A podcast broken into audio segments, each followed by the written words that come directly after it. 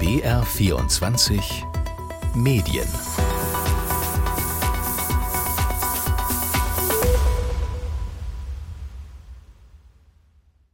Herzlich willkommen zu BR24 Medien. Ich bin Linus Lühring und diese Ausgabe, das ist eine ganz spezielle. Sie passt in diese Zeit mit dem Ukraine-Krieg und jetzt auch dem Konflikt in Israel. Im Mittelpunkt steht heute eine Person, die vor allem in den 90er Jahren eine der markantesten Persönlichkeiten im deutschen Journalismus war. Friedhelm Brebeck. Er war als Korrespondent unter anderem für den Bayerischen Rundfunk immer wieder in Kriegs- und Krisengebieten im Einsatz. Fast vier Jahre lang berichtete er zum Beispiel aus dem belagerten Sarajevo und riskierte unter Beschuss immer wieder sein Leben. Heute lebt Friedhelm Brebeck im Ahrtal in Rheinland-Pfalz. Dort ist der, der über so viele Krisen berichtet hat, im Alter von fast 90 Jahren selbst Opfer einer Katastrophe geworden, nämlich der Ahrflut. Martin Durm hat ihn dort getroffen und beschreibt ein einzigartiges Journalistenleben. Und er fragt Friedhelm Brebeck, wie verändern Erfahrungen als Kriegsreporter? 28. August 1995. An diesem Abend zeigt die Tagesschau Bilder, die wir heute entweder gar nicht mehr oder nur noch mit Triggerwarnung zu sehen bekämen. Guten Abend, meine Damen und Herren. Zu einem Blutbad ist es heute im Stadtzentrum von Sarajevo gekommen. Anderthalb Jahre nach dem Angriff auf den Markt der bosnischen Hauptstadt schlugen in der Nähe erneut Granaten ein. Nahaufnahmen zeigen, was übrig bleibt, wenn am helllichten Tag mitten im Stadtzentrum eine Granate einschlägt und die Splitter alles treffen, was sich in Reichweite befindet. Um 11.10 Uhr die erste Granate vor der Markthalle in Sarajevo. 25 Tote, dann neun weitere Einschläge ringsum. Am Ende sind 37 Menschen in der UNO-Schutzzone Sarajevo zerrissen. Die Splitter treffen Autos, Kinder, Hausfassaden, Frauen, Schaufenster, Radfahrer, alte Männer. Leute rennen verstört durcheinander. Überall Blut an den Kleidern, in den Gesichtern. Vor der Markthalle wird mit Zigaretten gehandelt und mit Devisen an die 200 oder 300 Menschen stehen hier rum. Die Polizei hat nie viel getan, um die Menge zu vertreiben. Der ARD-Reporter Friedhelm Brebeck war damals im belagerten Sarajevo. Für die, die sich noch an den Krieg in Bosnien erinnern, war er eigentlich immer in Sarajevo. Seine Stimme, seine Art zu berichten, hatten sich in den 1990er Jahren eingeprägt ins kollektive Bewusstsein der deutschen Fernsehgemeinde. Ein halbes Jahrhundert nach dem Ende des Zweiten Weltkriegs wurden auf europäischem Boden wieder Massaker verübt und Todeslager errichtet. Wenn man zu Hause im Wohnzimmer saß und um 20 Uhr die Tagesschau guckte, schien Sarajevo weit weg zu sein. Aber die Ereignisse wurden durch Prebecks Berichte in die Nähe gerückt. Und nun sind nochmal drei Jahrzehnte vergangen, und was damals in Bosnien geschah, geschieht heute in der Ukraine. Städte werden belagert, Ermordete in Massengräber geworfen. Es ist wieder Krieg in Europa, noch größer in seiner Zerstörungskraft, noch gefährlicher durch sein Vernichtungspotenzial.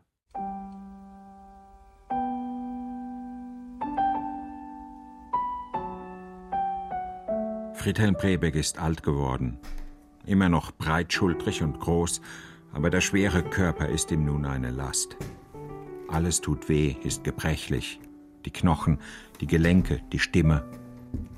Beim Laufen braucht er einen Rollator. Treppensteigen ist eine Qual. Brebe geht auf die 90 zu. So. Das steht schon seit einer Woche hier. Hier das Paket. Soll ich es dir hochnehmen mit? Nö. Ist das deins? Nö. Okay. Das ist an eine Adresse, die ist eine Straße weiter. Ich leg das aber nicht raus, weil dann wird es geklaut. Bad 9a, Ortsmitte, da lebt er. In direkter Nachbarschaft zur katholischen Rosenkranzkirche. Von Prebecks Haus bis zum Fluss sind es nur 100 Meter. Auf der Straße arbeiten Männer mit Presslufthämmern und Baggern. Auch zwei Jahre nach der Flut sind viele alte Gebäude noch immer eingerüstete Baustellen. Prebecks Mietwohnung liegt im vierten Stock. Man riecht aber noch feucht. Ne? Die haben ja draußen große Heizmaschinen hingestellt und geblasen und geblasen, aber Sag mal, und bis wohin stand das, das war Wasser? ja so hoch, der Schlamm. Ja, und das Wasser ging bis dahin. Bis hier, ja. Die Treppe, ob die noch hält. Im Grunde bin ich froh, dass er noch lebt. Es hätte auch ihn wegreißen können. Aber wie so oft bei seinen Einsätzen in Krisengebieten kam er auch bei der Naturkatastrophe im Ahrtal gerade noch mal davon. Zuletzt hatten wir uns vor zweieinhalb Jahren gesehen, auch hier in Bad 9a. Es war ein eisiger Nachmittag im Corona-November 2020. Alle Cafés und Kneipen waren geschlossen. Wir saßen auf einer Bank vor dem Bahnhof und tranken Bier aus der Flasche. Brebeck redete und redete von den Nazis, dem Iran unter Khomeini, von Srebrenica und Karadzic. Brebeck, Jahrgang 1934, gehört zu den wenigen, die man noch fragen kann, wie sie das vergangene Jahrhundert durchlebten, wie es sie geprägt hat. Ob sie die Schrecken des Zweiten Weltkriegs, den sie als Kinder erlebten, jemals loswerden konnten, oder ob sie die Erinnerungen und die Bilder des Krieges mit sich rumschleppen, ihr Leben lang, bis ins hohe Alter. Irgendwann fing es zu schneien an in Bad 9a. Der Schnee fiel still in den Fluss und kurz bevor wir festfroren auf der Bank vor dem Bahnhof, stand Prebeck auf und ging nach Hause zu Ulrike, seiner Frau, für die er am Abend eine Fleischbrühe kochen wollte. Ihr zuliebe war er nach der Rente von München weggezogen, hierher. Ich bin kein großer Heimatfan. Wenn man mal zwölf, dreizehn Mal umgezogen ist weltweit, da gibt's keine Heimat mehr. Also deshalb kann ich hier auch relativ problemlos in der tiefen linksrheinischen katholischen Provinz leben. Ich muss kein Heimatgefühl haben. Brebeck hat genug gesehen, um zu wissen, was die Welt zusammenhält und woran sie zerbricht. Er erlebte in Teheran den Sturz des Schah-Regimes und die islamische Revolution unter Khomeini. Er war während des libanesischen Bürgerkriegs in Beirut und er berichtete über die Balkankriege der 1990er Jahre. Wir haben uns in Sarajevo kennengelernt, er ein erfahrener, altgedienter Korrespondent, ich ein junger, unbedarfter Reporter. Damals hätte ich es nie zugeben können, aber heute weiß ich sehr wohl, dass Brebeck für mich und vermutlich auch für ein paar andere eine Art journalistische Vaterfigur war. Er war immer vor Ort, die Stimme schroff, die Bilder empathisch. Brebeck brachte die Deutschen dazu, das Leiden anderer zu betrachten. Manchmal kam mir der verrückte Gedanke, dass die Krisen nicht ihn anzogen, sondern er die Krisen. Wir blieben über die Jahre hinweg in Kontakt. Hin und wieder schickte er mir eine Mail, kurze sarkastische Bemerkungen über Gott und die Welt oder über die Blutrache im Kosovo oder über den Bach-Pianisten Glenn Gould. Der geniale, aber hochgradig gestörte Gould habe oft auf einem abgesägten Küchenstuhl sitzend geübt, um seine Anschlagtechnik zu perfektionieren. Solche Sachen hat mir Brebeck geschrieben. Die Mails endeten immer mit Bleib unruhig, Martin. Ja, ich kann mich über alles aufregen. Vor allem diese Welt, das ist der größte Aufreger aller Zeiten. Ist doch unglaublich, was in der Welt passiert und nicht passieren müsste. Das ist das Schreckliche. Als ich Friedhelm Brebeck 1994 zum ersten Mal in Sarajevo begegne, ist er 59 Jahre alt, ARD-Korrespondent für Jugoslawien. Der von Tito zusammengehaltene Vielvölkerstaat zerfällt nach dessen Tod in seine ethnischen Einzelteile. Slowenen, Kroaten, Bosniaken streben die Unabhängigkeit an. Aber die serbische Bevölkerung sieht ihr Heil in der jugoslawischen Föderation. Am 2. Mai 1992 verhängen die bosnischen Serben eine Totalblockade über Sarajevo. Ich bin zu dieser Zeit Anfang 30, arbeite in Stuttgart beim Süddeutschen Rundfunk und setze alles daran, für die Radiosender der ARD aus der belagerten Stadt zu berichten. Sarajevo, hat später mal ein gleichaltriger Kollege gesagt, war das Vietnam unserer Generation. Eine Stadt zurückgebombt in eine vormoderne Epoche, eingekesselt, zertrümmert, eine halbe Million Eingeschlossene, ohne Strom, ohne ausreichend Lebensmittel und Wasser. In erster Linie war die Stadt ja völlig überfüllt. Von außen kamen Flüchtlinge rein ohne Ende, von den Außenbezirken, vom Land draußen. Es wäre keine durchgehende Front, das waren so Frontinseln. Und da war mal eine 10 Kilometer rund oder lang und eine andere 30 und dazwischen war nichts.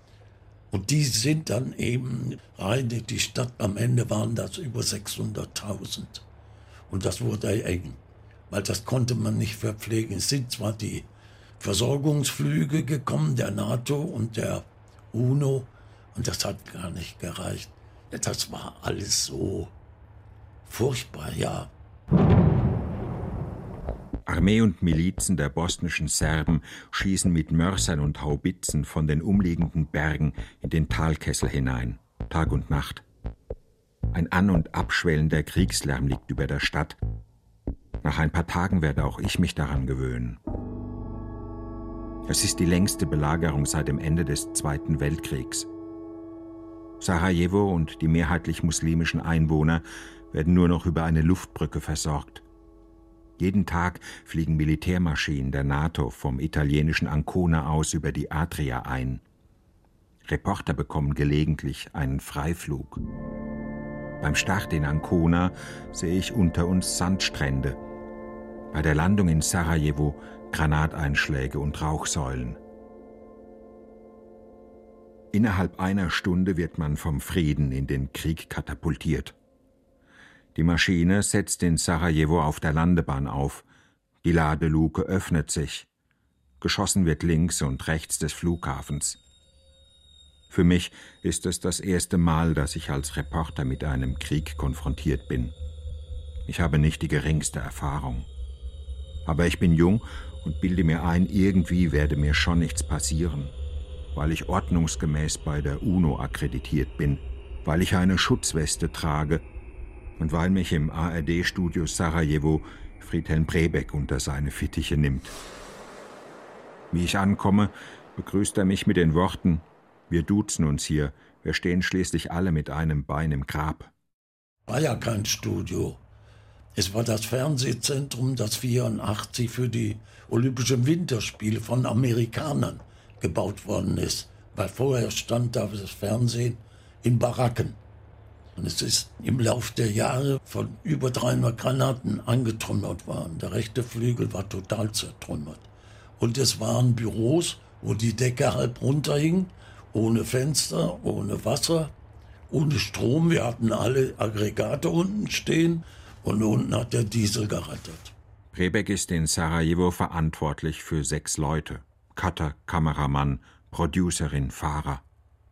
Er kümmert sich nicht nur um die Berichterstattung, sondern auch um sein Team. Abgesehen von Tagesschau, Tagesthemen und Magazinen kreist sein Denken um Diesel, Lebensmittel und Trinkwasser. Wenn ich rein bin von Deutschland, habe ich ungefähr 120 Konserven geschleppt. Ich musste die ernähren und zum Teil ihre Familien noch. Ich bin auf dem Schwarzmarkt, den gibt es in jedem Krieg, und ich habe tatsächlich die letzten elf Kartoffeln im Winter gekauft, weil ich Geld hatte. Und da waren ringsum Frauen, die hatten das Geld nicht. Aber ich habe diese elf Kartoffeln gekauft, weil ich sechs Leute ernähren musste. Ich habe gerne gekocht, mache das heute auch ganz gerne. Der Schwarzmarkt im Zentrum Sarajevos ist eine Ansammlung schäbiger Verkaufsstände mit Wellblech überdacht. Manchmal gibt es ein paar Kilo Zwiebeln oder ein paar Stücke sehniges Fleisch. Jeden Tag drängt sich dort das hungernde Volk in der Hoffnung, irgendetwas Essbares aufzutreiben. Für die serbische Artillerie auf den umliegenden Bergen ist der Schwarzmarkt ein lohnendes Ziel. Es war ein Tag wie jeder andere auf dem Schwarzmarkt von Sarajevo. Mehr als 1000 Menschen und dann um 12.30 Uhr die eine Mörsergranate. 61 Tote, 163 Verletzte.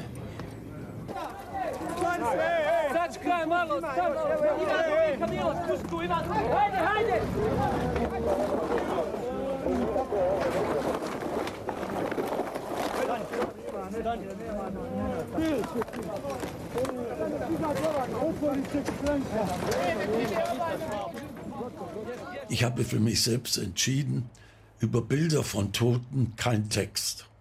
Das ist akzeptiert worden vom Zuschauer, aber auch von den ziemlich strengen Kollegen in Hamburg von der Tagesschau Tagesthemen. Das war so, dass ich ein, zweimal sogar 20 Sekunden lang, das ist eine Ewigkeit in der Tagesschau, aber ich habe es gemacht. Prebeck wird mit seinen Berichten vom Krieg Mitte der 90er Jahre zu einem der markantesten Gesichter im deutschen Fernsehen. Er wird geehrt und zitiert und hofiert. Kaum ein Medienpreis, den er nicht bekommt.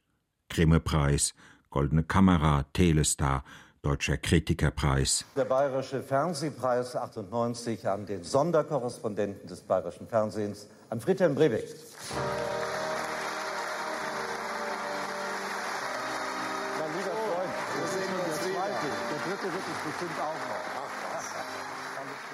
Der Bayerische Fernsehpreis, ich will ihn so verstehen. Ich will ihn verstehen als bewussten Respekt der Jury vor der Arbeit all der Leute, die draußen als Reporter arbeiten.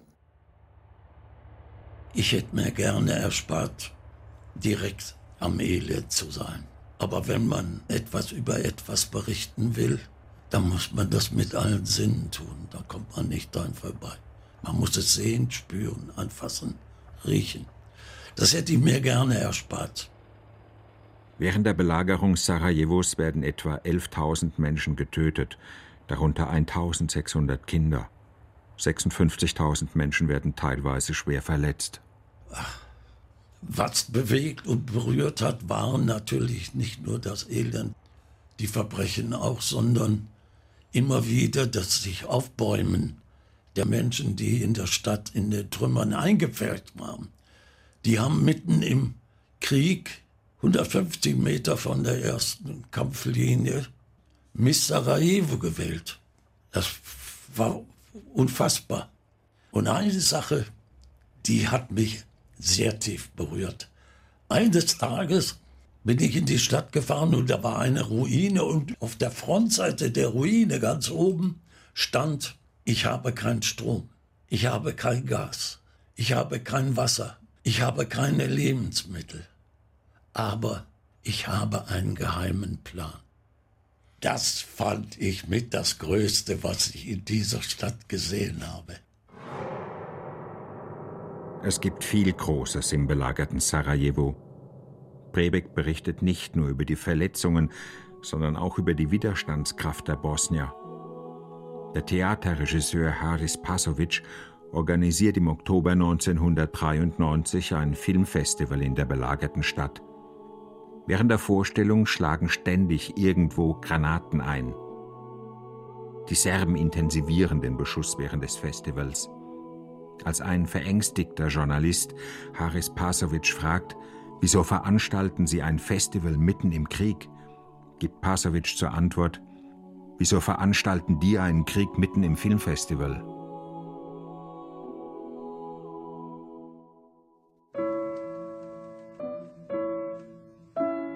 Velbert, eine Stadt im Bergischen Land, 60 Kilometer nördlich von Köln, fast 100.000 Einwohner.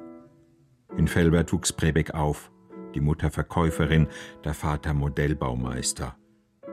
Die Wohnung war klein, das Geld war knapp.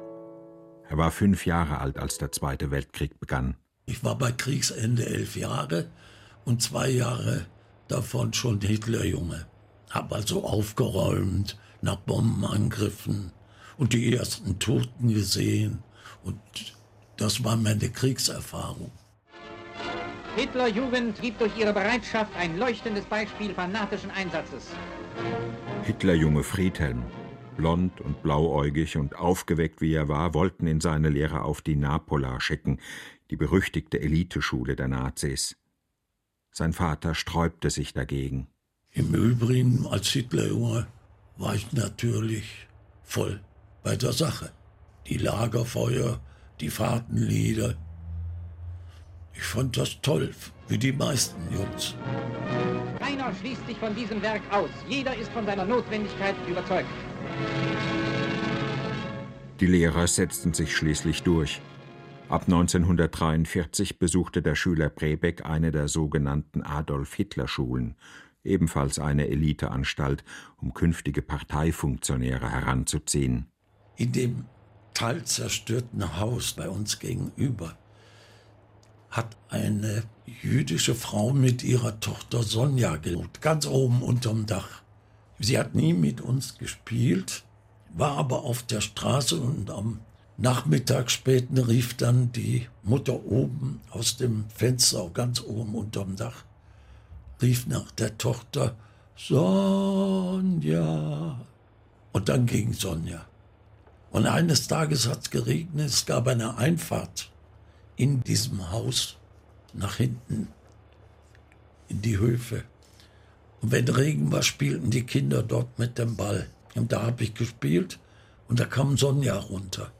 Und ich habe Sonja gefragt, wen hast du lieber? Ich war sechs Jahre. Wen hast du lieber? Unseren Führer oder euren Führer? Für mich war klar, auch die Juden haben einen Führer. Die ganze Welt hat einen Führer. Und hat gesagt, unseren Führer. Und da habe ich ihr eine Ohrfeige gehauen. Das tut mir heute noch weh.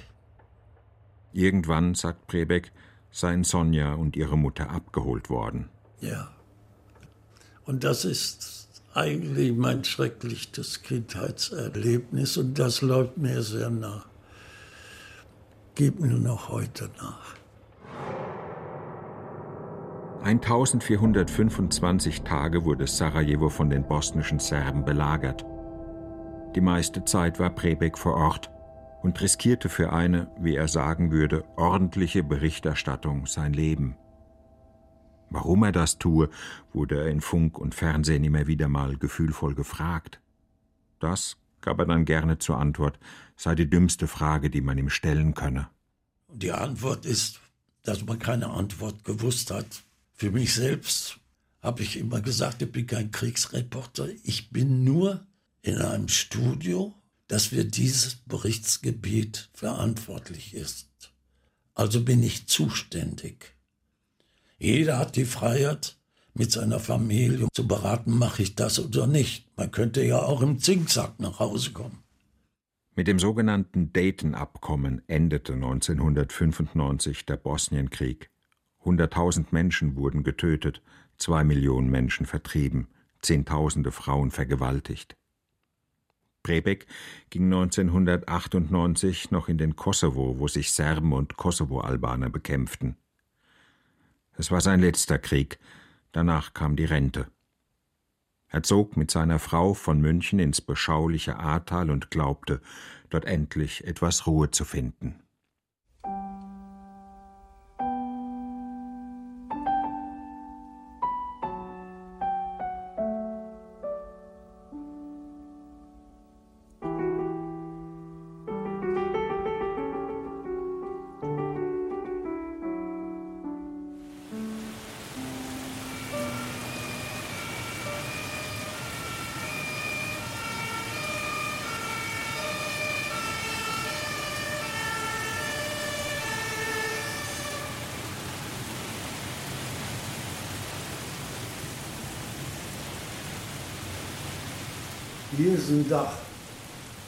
Fenster zum Aufmachen, oder wie? Das kriegst du nie auf. Schau hier. So. Und da seid ihr raus dann? Hier oben, ja, und dann da runter mit einer Leiter da. Die haben eine Feuerwehrleiter gehabt, okay. eine große. Und dann hier vor der Kirche, der Platz war schon vor dem Kircheingang abgetrocknet, weil alles geht runter in die Ahne. In der Nacht zum 15. Juli 2021 kommt es dort zur größten Flutkatastrophe in der jüngeren Geschichte der Bundesrepublik Deutschland. Die Treppe, ob die noch hält, vom TÜV abgesegnet wird, weiß ich nicht. Zwei Jahre danach riecht es in Prebecks Treppenhaus noch immer nach Schlamm und nassem Beton. Das war morgens um fünf. Als ihr raus seid. Ja, da kamen hier solche Recken im Sonderkommando und die haben die Ulrike runtergetragen. Ulrike, seine Frau. Vor einem Jahr ist sie gestorben. Seitdem wohnt Friedhelm Prebeck allein in der Mietwohnung im vierten Stock. Einmal am Tag kämpft er sich runter auf die Straße, um etwas einkaufen zu gehen, dann wieder hoch. Die haben mich haben rechts und links gestützt, weil ich konnte ja nicht richtig laufen wegen der scheiß Hüfte. Jetzt ist die größte Gefahr mein Gleichgewicht. Prebeck geht auf die 90 zu. Uralt. Bei der A-Flut kamen 134 Menschen ums Leben. Fast die Hälfte davon ältere Menschen in der Kreisstadt Bad 9a Ahrweiler.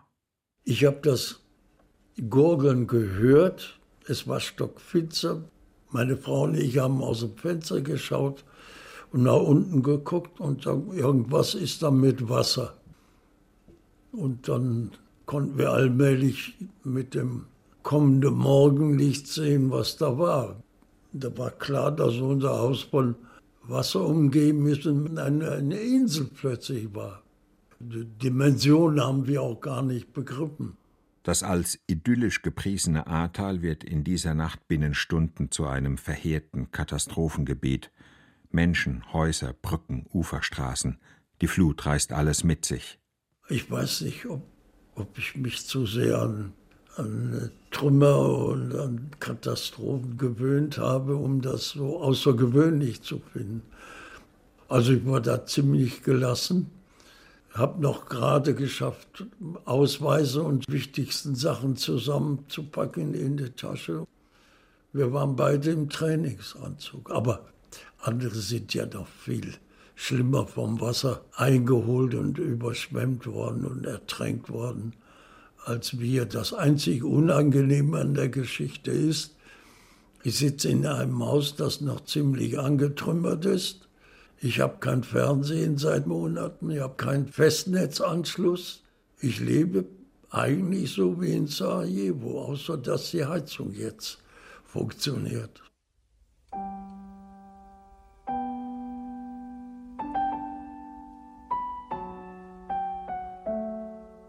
Wir sitzen in der Küche in Bad Neuenahr. Zwei Stühle, ein Tisch, ein großer Kühlschrank.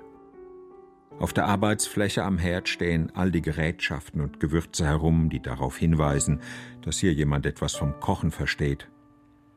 Im Hintergrund brummt ein Heizlüfter, um die immer noch feuchten Wände zu trocknen.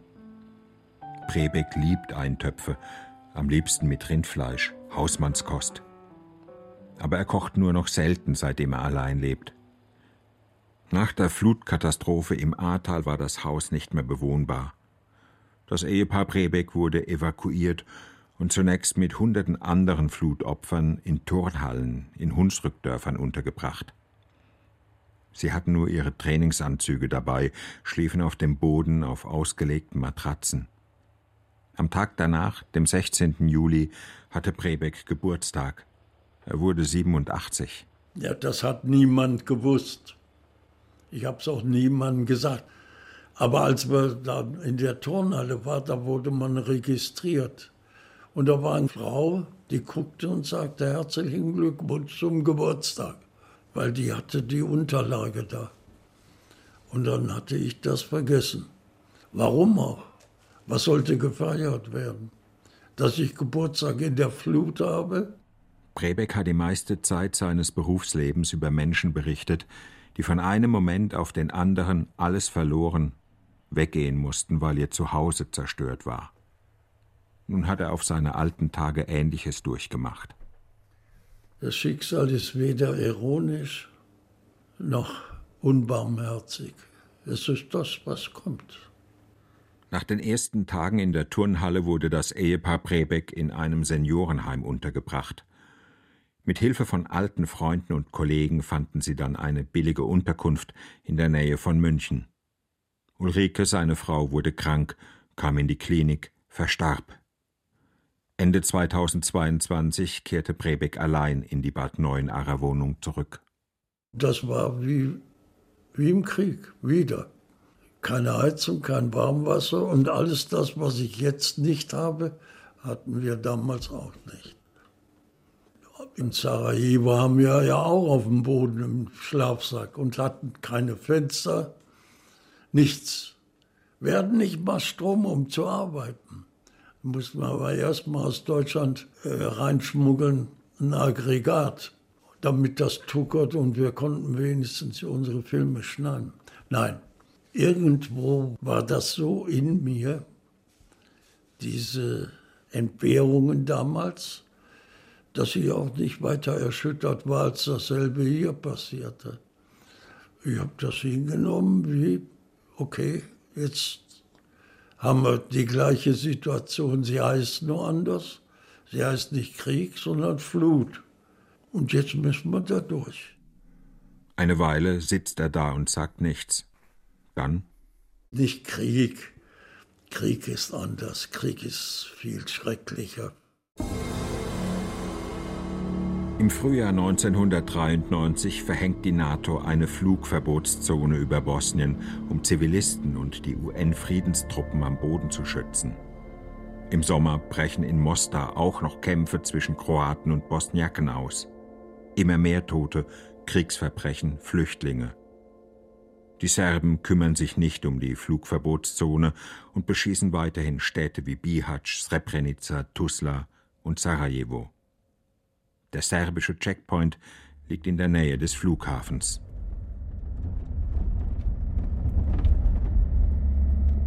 Man muss ihn passieren, um über die Linien hinweg in die serbisch kontrollierten Gebiete zu kommen.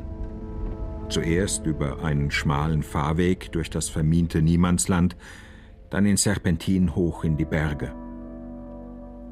Wir sind in einem alten, gepanzerten Jeep unterwegs und wollen nach Pale, ins Hauptquartier des bosnischen Serbenführers Radovan Karadzic, um ein Interview mit ihm zu führen. Kommt man aus Sarajevo, ist es eine Fahrt durch feindliches Land. Wir passieren Geschützstellungen, Unterstände und Sandsäcke. Ich sehe die Gesichter der Milizionäre, manche aufgedunsen vom Schnaps, den sie trinken, während sie bester Dinge Granaten ins Tal schießen. Einmal hält man uns an, aussteigen, Schulterklopfen, Alkoholfahnen. Ob wir was mittrinken wollen. Brebeck sagt Danke, wir wollen nichts trinken. Sie sind beleidigt. Und mit einem Mal geht einer der Milizionäre an eins der Geschütze und grinst uns an.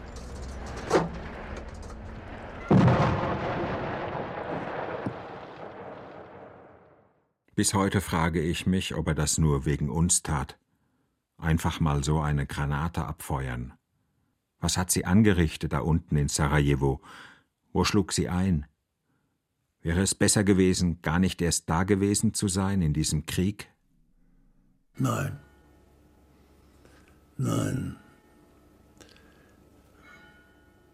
Warum nicht? Weil man auch was lernt über sich selbst. Und was?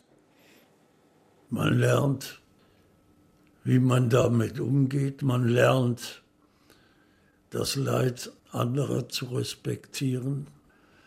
Man lernt, dass es, solange es Menschen gibt, immer Kriege geben wird. Ich habe keine Illusion über die Menschen. Wir haben uns nicht verändert. Gegenüber schlägt die Turmuhr der katholischen Rosenkranzkirche von Bad Neuenahr. Man kann sie von Brebecks Küchenfenster aus sehen. Vier Schläge zur vollen Stunde, zwölfmal am Tag. Dazu das Gebetsläuten, morgens die Laudes, mittags die Sext, abends die Vesper. Die Gretchenfrage drängt sich auf. Wie hältst du's mit der Religion? Ob ich an was glaube? Also, der Mensch hat auf dem langen Weg vom Affen zum höchst entwickelten Säugetier eine Menge Religionen erfunden und gegründet und dabei eine Unmenge von Göttern verschlissen. Ja, ich glaube. Ich glaube, dass ein Kilo Rindfleisch eine gute Suppe machen. Da sitzt er, brütet über das, was er in den Kriegen erlebt hat. Sarajevo, Srebrenica, Kosovo. Und ich weiß, er wird mir bestimmt nicht sein Herz ausschütten wollen über die vielen furchtbaren Momente, die er als Berichterstatter erlebte. Sie haben ihn aufgewühlt und erschüttert. Aber er würde nie über erlittene Traumata klagen oder öffentlich über sie reden. Er könnte es gar nicht. Vielleicht ist es das, was ich schon immer mochte an ihm und an seinen Berichten. Sentimentale Gefühlswallungen sind ihm suspekt. Ich muss dazu sagen, ich habe den Krieg auch in seiner Schrecklichkeit relativ früh als Kind erfahren. Also ich habe damals schon die Toten, die Trümmer gesehen. Das alles hat sich dann hinten nach bei meiner Arbeit wiederholt. Ich vergesse es immer wieder, weil wir uns 1994 in Bosnien zum ersten Mal trafen. Der alte Mann, der mir da gegenüber sitzt, kommt aus einer anderen Zeit. Er hat als Kind den Zweiten Weltkrieg erlebt und danach den immer wiederkehrenden Schrecken des Krieges. Wie damit umgehen? Ich kann verdrängen. Das ist ja keine Leistung, sondern das ist ein Werkzeug, für das man dankbar sein muss. Friedhelm Brebeck ging viele Umwege, bevor er sich für das Reporterleben entschied. Viel vorweisen konnte er nicht. Vielleicht so etwas wie unbändige Neugier und Lust auf die Welt. Ich hatte die Schule hingeschmissen und habe meine Sachen gepackt und guten Tag gesagt und bin nach Schweden. Ich habe dann sieben Jahre malocht. Straßenbau, Gleisbau, Hochmontage, Fisch verkauft, Schwimmlehrer bei den Amerikanern in Paris. Es waren die frühen 1950er Jahre, Wirtschaftswunderzeit im Wirtschaftswunderland, wo man einfach so tat, als wäre vor der Stunde Null nichts gewesen. Konrad Adenauer und Ludwig Erhard verordneten der neuen Republik Wohlstand für alle. Im Ruhrgebiet bauten die Flüchtlinge aus den verlorenen Ostgebieten den Bergbau und die Stahlindustrie auf. Prebeck wollte nur weg. Zwischendurch hat er sein Geld sogar als Kirmesboxer verdient. Ich hatte vorher schon Boxen gelernt, ich war ganz gut. Niemand wusste, was ich mache. Ich habe vielleicht einmal eine Karte im Jahr geschrieben. Schweden, Norwegen, Frankreich, Italien, Sizilien und dann Deutschland. Ich habe dann auch noch bei Edelstahl am Ofen gearbeitet in Krefeld. Alles gemacht. Irgendwann war es genug. Die siebenjährige Odyssee durch die Welt der Maloche endet mit einem Volontariat bei der Westdeutschen Rundschau, einem Wuppertaler Lokalblättchen. Dort begann die ungewöhnliche Reporterkarriere des Friedhelm Brebeck. Sie führte ihn von der Zeitung zum Fernsehen, vom Südwestfunk zum Bayerischen Rundfunk, um im von Granateinschlägen beschädigten Rundfunkgebäude von Sarajevo ihren Abschluss zu finden.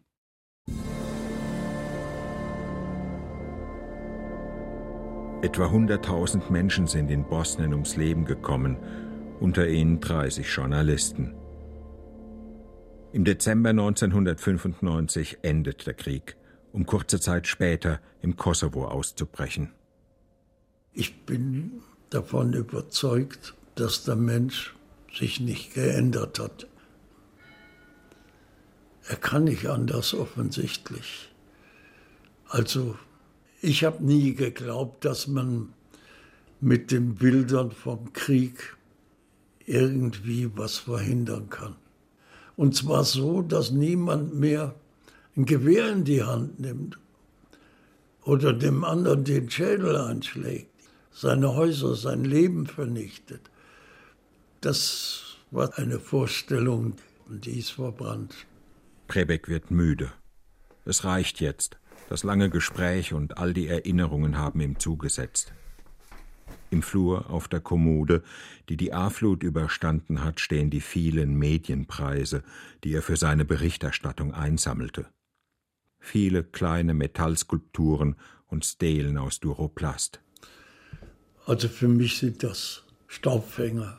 Jede Woche einmal muss ich die putzen und als ich mal richtig geputzt habe, die goldene Kamera, war schon das Gold weg an einer Stelle.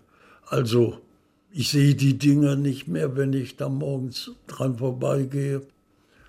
Im Grunde interessanteste Preis war der Bayerische Staatspreis Fernsehen. Da habe ich 5000 Mark gekriegt, steuerfrei. Das hat sich gelohnt. Alles andere Staub.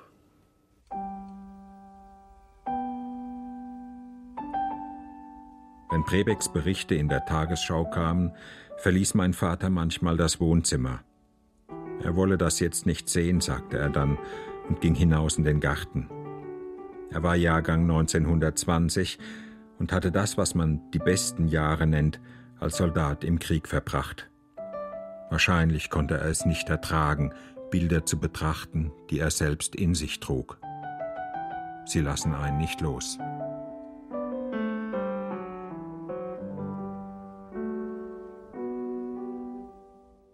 Martin Durm war das über das Reporterleben von Friedhelm Briebeck. Er ist heute fast 90 Jahre alt und hat jahrelang als Reporter aus Kriegs- und Krisenregionen berichtet.